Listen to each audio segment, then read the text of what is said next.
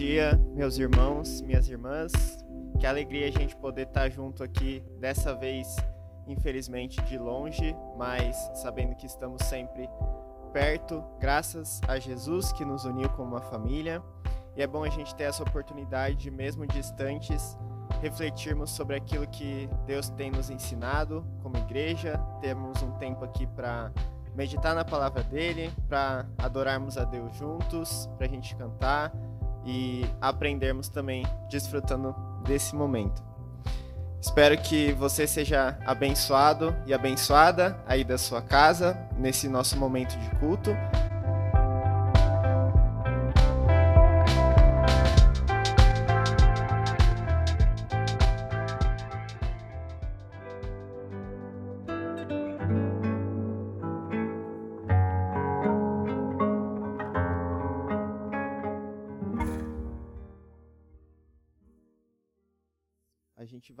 Seguir com a nossa reflexão sobre o tema que a gente refletiu ao longo de todo o mês de maio, que é o tema da família.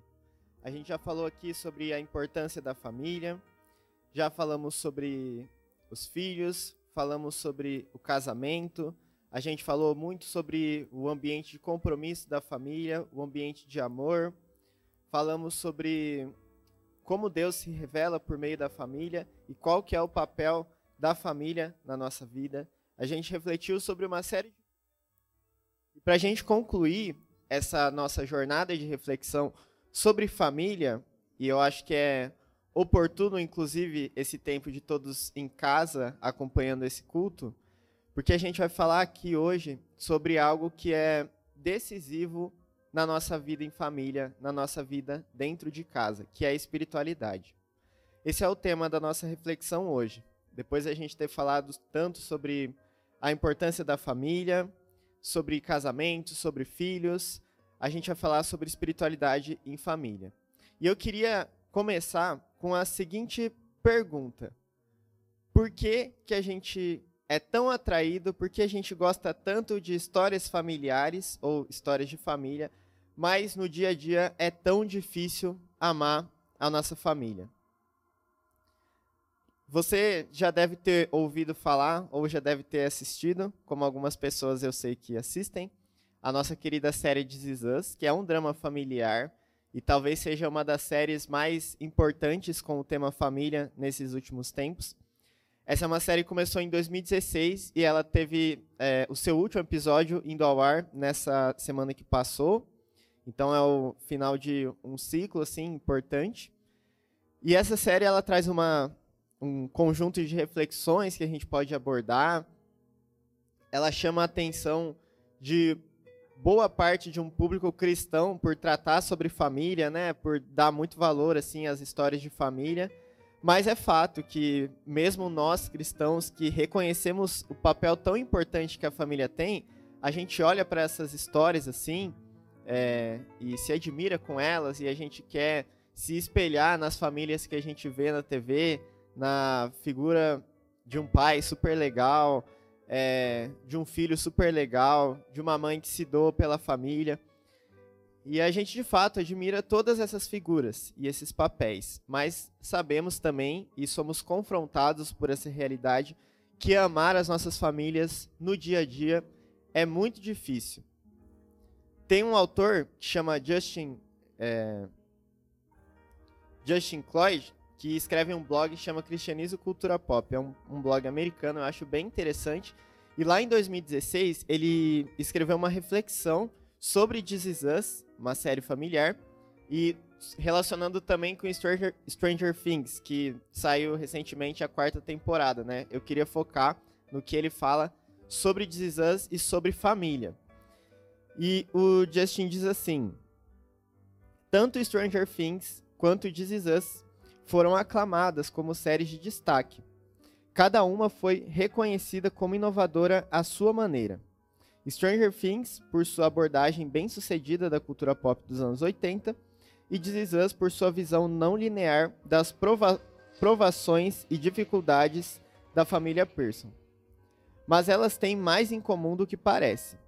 A verdadeira razão para a popularidade desses programas transcende os truques de seus gêneros Sob as armadilhas sobrenaturais e questões episódicas, essas histórias lembram os espectadores da necessidade humana universal e interminável de reconhecimento, de sermos totalmente vistos e compreendidos.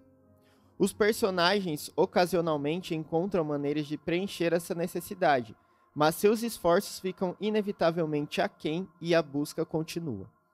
Nós ressoamos com essa procura sem fim, e essas histórias demonstram habilmente que não importa quão boas sejam suas intenções, as pessoas ao nosso redor não podem nos ver como nosso Pai Celestial, El Shaddai, o Deus que nos vê e nos conhece plenamente.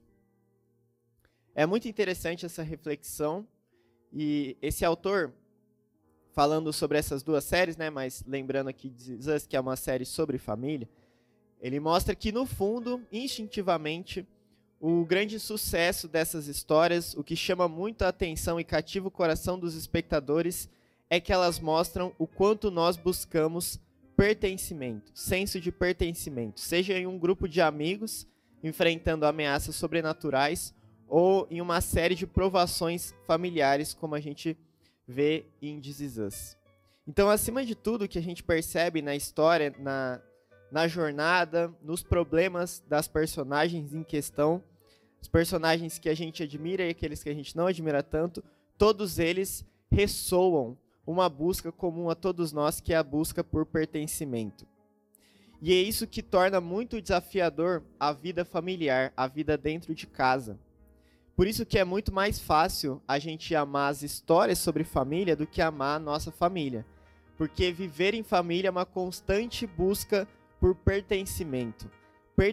pertencimento que não vem dependendo da maneira que a gente conduzir as nossas relações. É muito difícil amar as nossas famílias porque pertencer um ao outro é muito difícil. Tem algumas exigências de amor por trás disso que só a palavra de Deus, diferente de qualquer outra história, pode é, direcionar a gente. E é sobre isso que a gente vai ver agora, num texto lá de Deuteronômio, no capítulo 6. Esse é o mesmo texto que a gente refletiu na primeira mensagem sobre família aqui na Conviver, compartilhada pelo Davi. E agora eu queria é, trazer uma outra perspectiva sobre esse trecho tão importante do Antigo Testamento, e ver o que ele tem a dizer para nós sobre a espiritualidade em família. Então a gente vai sair lá é, de Pittsburgh, do This Is Us, e vamos lá para as encostas da Terra Prometida de Deuteronômio para ver o que a gente pode aprender sobre a espiritualidade em família. O texto de Deuteronômio, capítulo 6, a partir do versículo 1, diz o seguinte: Esta é a lei isto é, os decretos e as ordenanças que o Senhor, o seu Deus, ordenou que eu ensinasse a vocês, para que vocês os cumpram na terra para a qual estão indo, para dela tomar posse. Desse modo, vocês, seus filhos e seus netos, temerão o Senhor, o seu Deus, e obedecerão a todos os seus decretos e mandamentos, que eu lhes ordeno todos os dias da sua vida, para que tenham vida longa. Ouça e obedeça, ó Israel. Assim, tudo lhe irá bem, e você será muito numeroso numa terra onde há leite e mel com fartura. Como lhe prometeu o Senhor, o seu Deus, o Deus dos antepassados. Ouça, ó Israel, o Senhor, o nosso Deus, é o único Senhor. Ame o Senhor, o seu Deus, de todo o seu coração, de toda a sua alma e de todas as suas forças. Que todas essas palavras que hoje lhe ordeno estejam em seu coração. Ensine-as com persistência a seus filhos Converse sobre elas quando estiver sentado em casa, quando estiver andando pelo caminho, quando se deitar e quando se levantar. Amarre-as como um sinal nos braços e prenda-as na testa. Escreva-as nos batentes das portas de sua casa, em seus portões. Amém. Antes da gente seguir com a nossa reflexão sobre o que esse texto tem a nos ensinar sobre espiritualidade em família, eu acho que é importante a gente se localizar um pouco aqui na mensagem desse texto. Deuteronômio é o último livro do Pentateuco ou da Torá, que são os cinco primeiros livros da Bíblia, que são os cinco livros que geralmente a gente tem muita dificuldade de seguir com a leitura, que são os livros das leis, das ordenanças, das instruções minuciosas de Deus para o povo de Israel, que às vezes é meio confuso a gente entender como isso tem a ver com a nossa vida contemporânea, mas é fato que essa sabedoria tão antiga, ela faz muita diferença para nossa vida familiar contemporânea. Deuteronômio encerra então a Torá, os livros da lei, em um momento que Moisés, o autor desses livros, ele está ali prestes a entrar na terra prometida com o povo de Israel, mas não com a geração do povo de Israel que saiu do Egito. Não é a mesma geração. Por quê? Porque a rebeldia da geração que saiu do Egito fez com que ela fosse privada por Deus de desfrutar da terra que eles habitariam, a terra que o Senhor tinha prometido para eles, a riquíssima terra que o Senhor tinha prometido para eles. A gente teve uma mensagem aqui na Conviver esse ano que a gente falou sobre o Êxodo, né?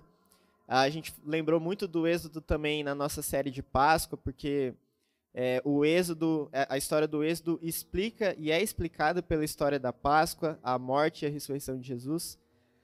E é uma história de libertação. Mas aquela geração que foi liberta do Egito foi uma geração rebelde, uma geração que reclamou de muitas coisas, usando uma palavra bem é, objetiva, assim, explicar o que aconteceu. A gente vê capítulo após capítulo ali de Êxodo, Levítico, de Números, o povo resistindo às bênçãos e às instruções do Senhor para conduzir a vida deles. E o resultado disso é que a geração que saiu do Egito foi privada de desfrutar da beleza e das riquezas da terra prometida de Canaã. Isso foi o que Deus disse a Moisés, foi é, a resposta de Deus à rebeldia do povo. E chegando em Deuteronômio, a gente vê esse ciclo de o Senhor provendo aquilo que o povo precisava e o povo resistindo, o povo sendo rebelde. E quando a gente chega em Deuteronômio, há uma recapitulação de tudo aquilo que Deus havia revelado na sua lei, lá desde Êxodo do Monte Sinai, dos Dez Mandamentos, das instruções mais minuciosas ali de Levítico. A gente chega em Deuteronômio e é como se essa lei estivesse sendo recapitulada. Deuteronômio, em grego, que é de onde veio o nome do livro, significa a segunda lei. Por que a segunda lei? Porque é a primeira lei dada por Deus sendo recapitulada e reapresentada para uma nova geração. É isso que Moisés estava fazendo, está fazendo nesse discurso aqui. E nos primeiros capítulos de Deuteronômio, isso é bem é, visível assim. Moisés, então, ele, ele retoma a história do povo de Israel, de como aquele povo tinha chegado até ali, na beirada da terra prometida, porque o povo anterior, a geração anterior, não estava lá e não iria desfrutar daquilo. Então, ele reforça as instruções de Deus e convida, convida veementemente aquela nova geração a assumir uma fidelidade à aliança ainda maior do que a que Deus, do que o povo havia assumido com o Senhor anteriormente. Moisés ele relata o quão falho o povo até então havia sido em guardar a aliança dada por Deus. Deus é um Deus de alianças porque ele liberta e ele providencia aquilo que é necessário para que haja compromisso com ele, compromisso com esse Deus redentor. E Moisés mostra que o povo de Israel até então havia falhado nisso. Então a história do povo de Israel até Deuteronômio é uma sequência do contraste entre a rebeldia do povo e a constante graça, misericórdia, justiça e provisão do Deus que é o Senhor da aliança. É isso que a gente vê chegando aqui em Deuteronômio. Essa primeira parte, então, de Deuteronômio tem o discurso principal de Moisés, em que ele vai reapresentar a lei, os Dez Mandamentos. E esse texto, especificamente, de Deuteronômio capítulo 6, a gente chama de Shema. Shema é uma palavra em hebraico que significa ouvir, ouça. O Shema se tornou uma oração comum para o povo de Israel a partir daquele momento. Como a gente pode ver, fala sobre é, como esse texto apareceria é, no dia a dia do povo. Shema significa ouvir. Só que tem um significado um pouco mais profundo. Nesse texto, Moisés convoca o povo a ouvir que o Senhor era o único Deus, ou seja, é o contrário daquilo que a gente refletiu aqui no texto do catecismo, né?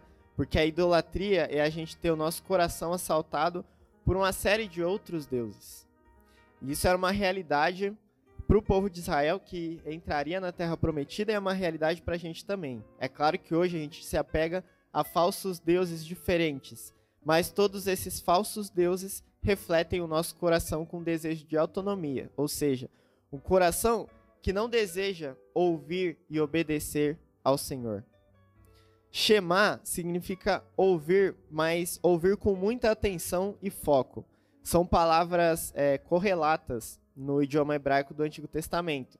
Ouvir, dar atenção, focar, mas mais que isso. Aqui tem o sentido de guardar e obedecer. Nesse texto de Deuteronômio e em outras ocorrências dessa palavra lá no Antigo Testamento, ouvir e obedecer são duas faces da mesma moeda. Então, quando Moisés chama o povo a ouvir o Senhor, a ouvir que o Senhor é o único Deus e a amá-lo, Moisés está dizendo: ouçam e obedeçam. Esse é o foco aqui desse texto.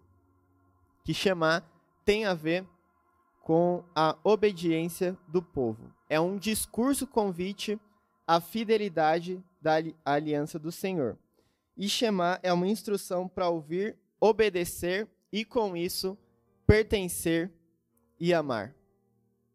O propósito da reafirmação da aliança é formar pessoas que amam.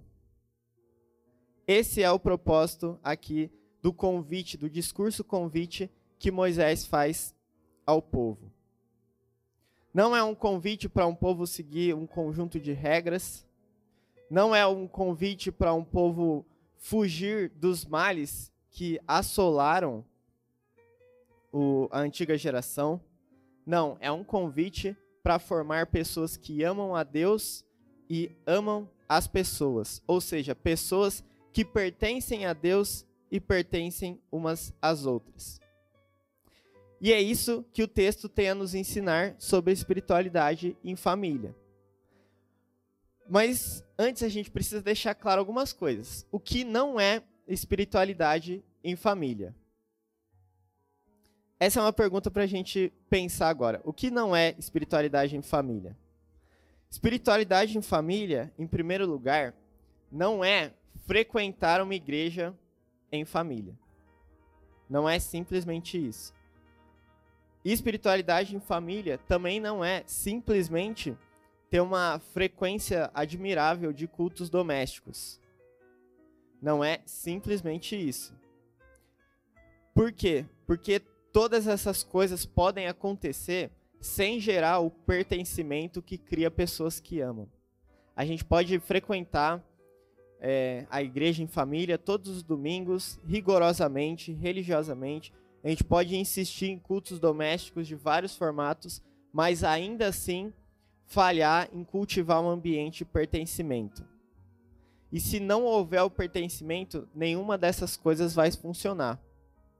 O que faz essas coisas funcionarem, esses hábitos funcionarem, é o pertencimento. Gerar pessoas que pertencem umas às outras e pertencem juntas a Deus. Mas se isso não é espiritualidade em família, frequentar a igreja, fazer cultos domésticos, se essas coisas são pequenos detalhes dentro do conjunto maior do que significa espiritualidade em família, o que, que é então espiritualidade em família e o que isso tem a ver com o nosso texto de Deuteronômio? Tem uma autora que ajuda a gente a responder o que é espiritualidade em família, que é Edith Schaefer. Edith Schaefer foi esposa de Francis Schaeffer, um, um grande autor cristão do século XX, fundador também do que a gente chama de Labri, que era um espaço em que as pessoas, e ainda existe esse, esse espaço, que as pessoas conversam sobre espiritualidade, sobre família, sobre as questões contemporâneas e os desafios da fé cristã. E a Edith Schaefer, ela tem um livro que chama O que é uma família. E ela diz o seguinte: Parece-me uma resposta muito importante à pergunta o que é uma família. Uma família é o centro de formação de relacionamentos humanos. A família é onde o profundo entendimento de que as pessoas são significativas, importantes, valiosas, com um propósito na vida, precisa ser aprendido em tenridade. A família é onde as crianças precisam aprender que os seres humanos foram criados à imagem de Deus e, portanto, são muito especiais no universo. E um pouco mais adiante ela diz o seguinte: Em outras palavras, não podemos apenas ficar sentados com um conjunto de frases para serem ensinadas e decoradas, enquanto cada ato e exemplo nega as palavras proferidas. A convivência cotidiana, em meio a uma enxurrada de exemplos de amor, é necessária ao longo de meses e anos, caso o amor seja a parte fundamental da tessitura e textura individual. Isso deve ocorrer na família. O que ela está dizendo aqui é que a nossa convivência cotidiana em família deve gerar essa enxurrada de exemplos de amor se a gente deseja cumprir o propósito e responder a pergunta o que é uma família. Isso nos dá uma pista do que é espiritualidade em família. Espiritualidade em família é gerar pessoas que amam e pertencem a Deus e umas às outras. Mas quais são os desafios contemporâneos para a gente criar, gerar, é, formar, proporcionar esse ambiente de amor? Esse ambiente de enxurrada de atos e exemplos de amor que reafirmam o amor do Deus da aliança para conosco e nos empurram para amar uns aos outros dentro de casa e para além de casa também. Eu pensei que existem dois desafios que a gente pode mapear muito prontamente para gerar uma espiritualidade em família. O primeiro é o desafio das tarefas e o segundo é o desafio da tecnologia são coisas que fazem parte do nosso dia a dia e são virtudes dadas por Deus para o nosso desenvolvimento humano. Mas todo desenvolvimento humano é misturado de coisas que é, otimizam ou fazem florescer a nossa humanidade e que atrofiam também. Pensando primeiro sobre o problema das tarefas. O problema das tarefas, que a gente como sabe, como a, quando a gente se encontra no meio da semana e pergunta quando está a semana, a gente costuma relatar várias tarefas que a gente tem que lidar ao longo dos dias. O problema das tarefas para a espiritualidade em família é que geralmente a gente tem a tendência de estabelecer prioridades insensatas. Ou seja, a gente tem muita dificuldade, por falta de perspectiva, de deixar bem claro quais são as nossas prioridades. Isso faz com que todas as tarefas pareçam prioridades. Só que quando todas as tarefas são prioridades, as coisas mais importantes perdem espaço. E esse é um fator que compromete esse ambiente de criação de pessoas que amam. Por quê? Porque pessoas que amam precisam ser amadas e, e pessoas para ser amadas precisam de tempo para isso. Então esse é um desafio. E tem o problema também da tecnologia, que é uma coisa muito discutida, a gente pode falar de vários pontos a respeito disso, mas eu acho que tem algumas características da tecnologia que podem se tornar problemas para a geração de uma espiritualidade em família. Primeiro, é que ela pode estreitar a comunicação. O principal desafio é esse: a tecnologia pode acabar estreitando a nossa comunicação dentro de casa ou com as pessoas para além de casa também, mas pensando no contexto da família. E como a tecnologia pode acabar estreitando a nossa comunicação? Primeiro, tornando-a impessoal, desengajada e desencarnada e nos tornando independentes. A tecnologia ela pode reconfigurar é, o que a gente interpreta sobre relações humanas, e isso pode comprometer a nossa espiritualidade em família. É claro que a direção para a gente gerar uma família com uma espiritualidade que favoreça esse pertencimento a Deus e uns aos outros não significa a gente abrir mão de todas as nossas tarefas e abrir mão de todos os dispositivos que a gente tem em casa. Muito pelo contrário. É, o desafio é a gente aprender a amar pessoas que são cheias de tarefas mesmo e pessoas que precisam de tecnologia. Mas são alguns desafios que a gente é, precisa, com orientação da palavra, obviamente, com apoio da igreja, subverter para que essa espiritualidade em família não seja atrofiada. Eu acho que esse é o grande desafio. E aí que entra o texto que a gente comentou de Deuteronômio, no capítulo 6. Se as tarefas e a tecnologia são desafios para a espiritualidade em família hoje, porque podem atrofiar a formação de pessoas que amam, a gente precisa lembrar qual é o tipo de amor que faz pertencer. E para isso a gente vai primeiro, para lembrar esse tipo de amor, a gente vai lá para as palavras de Jesus em Mateus no capítulo 22, versículo 37 ao 40. Um texto muito conhecido. Nesse texto, Jesus diz o seguinte: Respondeu Jesus aos mestres da lei: Ame o Senhor, o seu Deus, de todo o seu coração, de toda a sua alma e de todo o seu entendimento. Este é o primeiro e maior mandamento, e o segundo é semelhante a ele: Ame o seu próximo como a si mesmo. Destes dois mandamentos dependem toda a lei e os profetas. Veja como esse texto ele retoma o que a gente já havia lido lá em Deuteronômio 6. Quando diz assim: Ame o Senhor, o seu Deus, de todo o seu coração, de toda a sua alma e de todas as suas forças. E aí, Jesus, ele se refere a esse texto de Deuteronômio. Tem também o texto de Levítico 19, se não me engano, que fala sobre esse maior mandamento. E Jesus estende ao amor, o amor a Deus ao amor aos próximos. E aqui a gente tem uma direção sobre o tipo de amor que faz pertencer. Que tipo de amor é esse? O tipo de amor que faz pertencer, em primeiro lugar, é o amor que se refere ao outro como alguém e não como algo. É o amor que reconhece que no outro há personalidade. Esse é o tipo de amor que faz pertencer.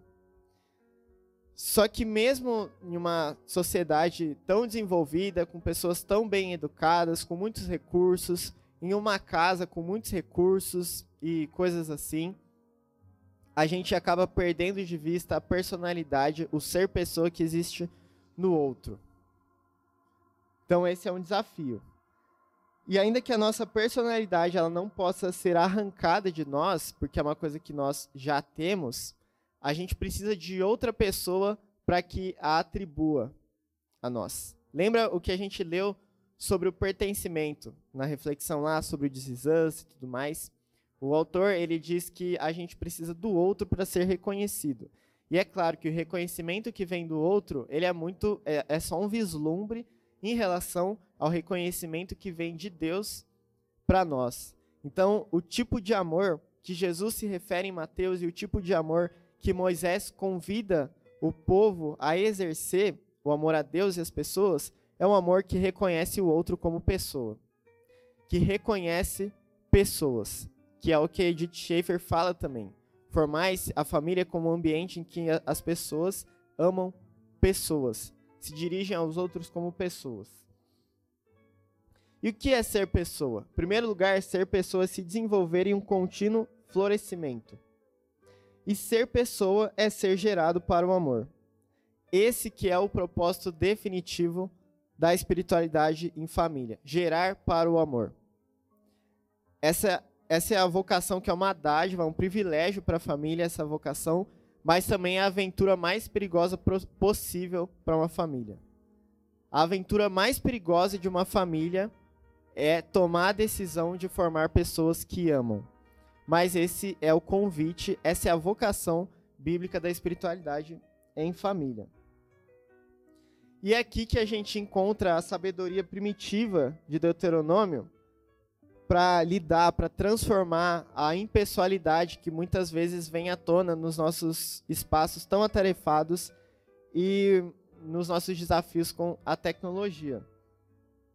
O Shema diz para a gente o que significa ser pessoa, que é pertencer em plenitude. E explicado e ampliado por Jesus, é uma síntese orgânica do que é ser plenamente humano. A direção é a seguinte: todo ser humano é um complexo de coração, alma, mente e força criado para amar. Essa pluralidade de qualidades que nos faz pessoa e nos prepara para amar. Primeiro, nós somos coração porque nós somos conduzidos por desejo. As nossas escolhas e decisões, elas antecedem a reflexão que a gente tem sobre as coisas. Por isso que a gente comenta muito, principalmente nos nossos pequenos grupos, né, a importância da gente treinar os nossos corações para novos hábitos. Segundo lugar, nós somos alma porque somos dotados de uma singularidade profunda. Toda pessoa tem uma espécie de mundo interior que precisa ser exposto e acessado para que se ame plenamente. Em terceiro, nós somos mente porque nós somos capazes de pensar sobre e interpretar o mundo ao redor, perceber sentido. E esse é, essa é uma característica essencial também para desenvolver relações. E nós somos força porque somos capazes de aplicar energia e esforço diligente nas atividades, inclusive nas relações. Em Deuteronômio, então, o povo foi chamado para amar a Deus com inteireza de ser em resposta a um amor precedente. Quando o nosso amor não é treinado de modo que contemple toda essa pluralidade de qualidades do que é ser pessoa, as nossas relações se atrofiam. Quando as relações se atrofiam, a espiritualidade em família se atrofia. E aí a gente tem um efeito contrário também. À medida que a espiritualidade do nosso lar se atrofia, se atrofia o nosso potencial de amarmos uns aos outros e amarmos a Deus também. Isso nos leva de um senso de pertencimento para um estado de letargia relacional. Sabe? Quando a gente fica sem força, a gente fica indisposto permanentemente, só que uma indisposição para amar ao Senhor, o Senhor da aliança, e as pessoas. Essa letargia ela pode ser revertida quando a gente pensa e prepara no, o nosso lar para ser um lugar de exercício diário de encontro com o amor do Senhor em resposta ao amor mútuo. E a gente precisa da espiritualidade em família para ser gente de verdade. Esse amor acontece na interação de pessoas inteiras.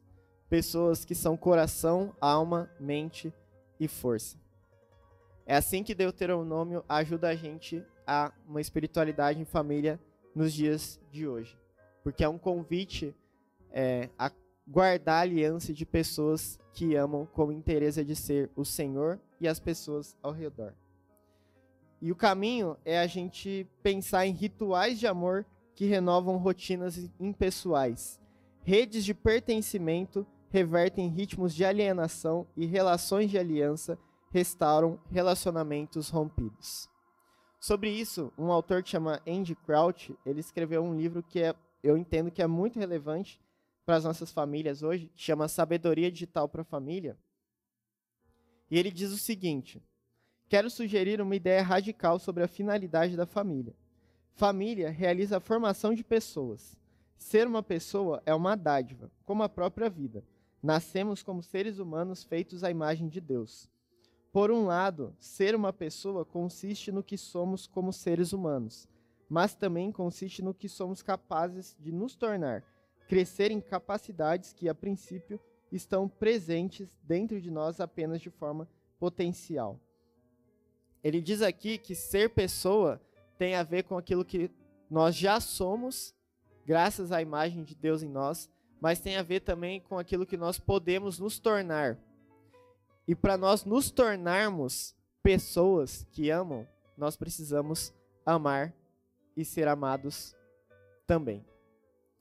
O que a gente pode fazer, então? Que, rit que rituais de amor a gente pode imprimir nos nossos lares para criar esse ambiente de espiritualidade que gera o pertencimento a Deus e o pertencimento mútuo? Eu queria compartilhar aqui seis direções bem básicas para a gente criar rituais de amor que geram pertencimento. Em primeiro lugar, faça da grande história o roteiro da sua rotina. Ou seja, invista tempo e espaço na sua família, na sua casa, para a leitura bíblica, o mais sucinto que for, ou para o estudo bíblico. Isso é imprescindível. E, irmãos, todas essas direções, talvez você esteja em um contexto e que nem todas as pessoas da sua casa partilhem é, da mesma fé que você. Nem todas as pessoas estão nesse, nessa relação de aliança com o Senhor. Mas todas essas direções, elas valem da mesma maneira. Porque elas podem partir da sua iniciativa. São direções que, partindo da nossa iniciativa, vão contribuir perceptível ou imperceptivelmente para esse ambiente de formação de pessoas que amam. Então, em primeiro lugar, faça da grande história que a gente tanto reforça aqui na nossa comunidade o roteiro para a rotina da sua família. Em segundo lugar, não espere o momento certo para orar. Às vezes a gente é perfeccionista demais na nossa rotina de oração.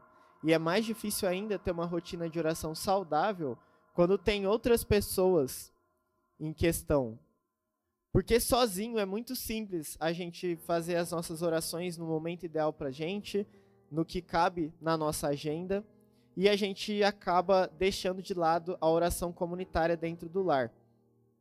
E é fato, existem uma série de demandas no nosso dia a dia que acabam complicando isso, como as tarefas e a tecnologia que a gente mencionou. E se a gente ficar esperando o momento certo para orar em família, muito provavelmente ele nunca vai acontecer. E quando o momento certo não acontece, os momentos incertos também não acontecem. Então a gente precisa permear, saturar o dia a dia da nossa família de conversas com o Senhor, uns com os outros. Talvez na, na sua casa não haja um momento ideal para ter um tempo de oração com a sua família. Mas se você tiver digamos assim, um ponto focal de oração no seu dia a dia, isso pode se espalhar para o cotidiano da sua família. Mas isso parte da convicção de que a gente não deve esperar o momento certo para orar, e sim saber que todo momento é oportuno para isso. Em terceiro lugar, deixe a tecnologia no seu devido lugar. Cultive a sabedoria digital. E como a gente sabe que a tecnologia pode estar atrapalhando ou não a espiritualidade em família, quando ela estreita as relações. A tecnologia é virtuosa para muitas coisas dentro do, do espaço doméstico, eu acredito. Para criar pontes culturais, para proporcionar mais informações, entretenimento em família, isso é muito importante. Mas quando a gente percebe que está que que ocorre atrofiamento das relações, a gente precisa deixar a tecnologia no seu devido lugar. Em quarto lugar, traduza o tempo em decisões. Tenha uma agenda que, que otimize o exercício de amor diário. A gente não pode contar, é, não pode superestimar a espontaneidade da nossa disposição para amar as pessoas, para amá-las. Porque pertencimento não acontece automaticamente. Não é do nada que a gente vai criar um ambiente de pertencimento a Deus e uns com os outros. Então a gente precisa traduzir a nossa decisão de amar em uma agenda. E você pode fazer isso de várias maneiras diferentes, de acordo com o seu contexto, contexto da sua casa, mas é necessário a gente imaginar, pensar e realizar esse espaço de tempo que proporcione o amor mútuo. Em quinto lugar, invista em conversas de carne e osso.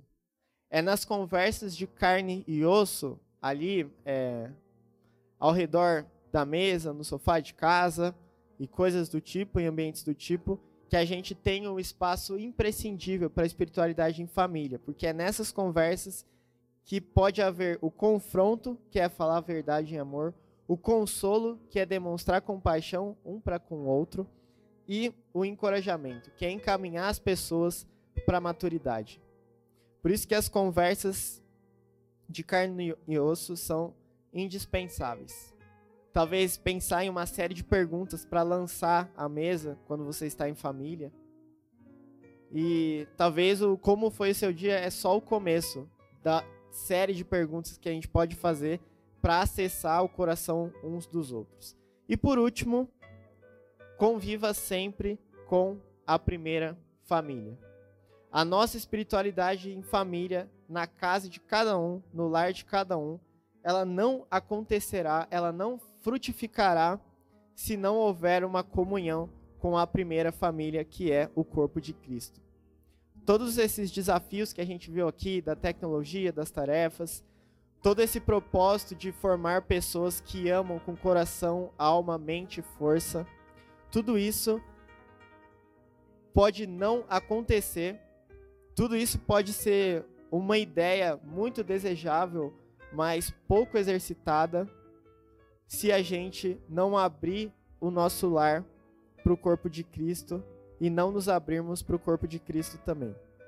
Por isso que a igreja é a nossa primeira família e é a família a quem a gente recorre para criar todos esses rituais de amor que a gente viu aqui. A leitura e o estudo bíblico em família, a oração, traduzir as decisões, tra traduzir o tempo em decisões, tudo isso passa pelo nosso convívio com a nossa primeira família. É convivendo com a nossa primeira família que a gente gera esse ambiente no nosso lar de pessoas que amam com interesse de ser e assim pertencem ao Senhor e umas às outras. Amém? Essa é a nossa reflexão sobre a espiritualidade em família. E que o Senhor nos ajude a amar com interesse de ser e imaginar e preparar a nossa casa, seja fisicamente, seja espiritualmente, para gerar pessoas que amam a Deus e umas às outras. Vamos orar então. Pai, muito obrigado por nos ensinar, muito obrigado porque a sabedoria tão antiga da Sua palavra nos ajuda a viver os desafios em meio aos desafios mais atuais que nos tocam hoje em dia. Muito obrigado porque nesse texto de Deuteronômio, que fala sobre amar o Senhor, a gente aprende a amar a nossa família também. É tão difícil amar as pessoas no nosso dia a dia, mas que a tua graça, que nos alcançou em Jesus, nos possibilite, nos habilite a amar com interesse de ser e preparar os nossos lares para formar pessoas que amam. Deus, que a nossa casa, que o propósito das nossas famílias não seja é, formar pessoas bem-sucedidas, pessoas com um status social invejável, pessoas com uma saúde impecável, pessoas com sucesso financeiro. Que o nosso principal propósito seja gerar pessoas que amam ao Senhor e umas às outras. E que esse ambiente familiar de amor se estenda, e assim como foi para o povo de Israel, que esse compromisso com o amor testemunhe as pessoas ao redor, ao mundo ao redor, além da nossa casa, que o Senhor é o nosso Senhor. Que isso seja realidade para nossa família de fé aqui no Conviver, que a gente se ajude, que uma família ajude a outra nessa finalidade de gerar pessoas que amam e assim atendem, respondem ao seu amor que sempre esteve presente. Nos dê graça para superar os nossos desafios cotidianos que vêm com as nossas muitas tarefas, a tecnologia e nos ajude a criar esses rituais de amor que revertem a letargia que muitas vezes a gente cai por não exercitar plenamente o amor que o Senhor nos chamou a exercitar.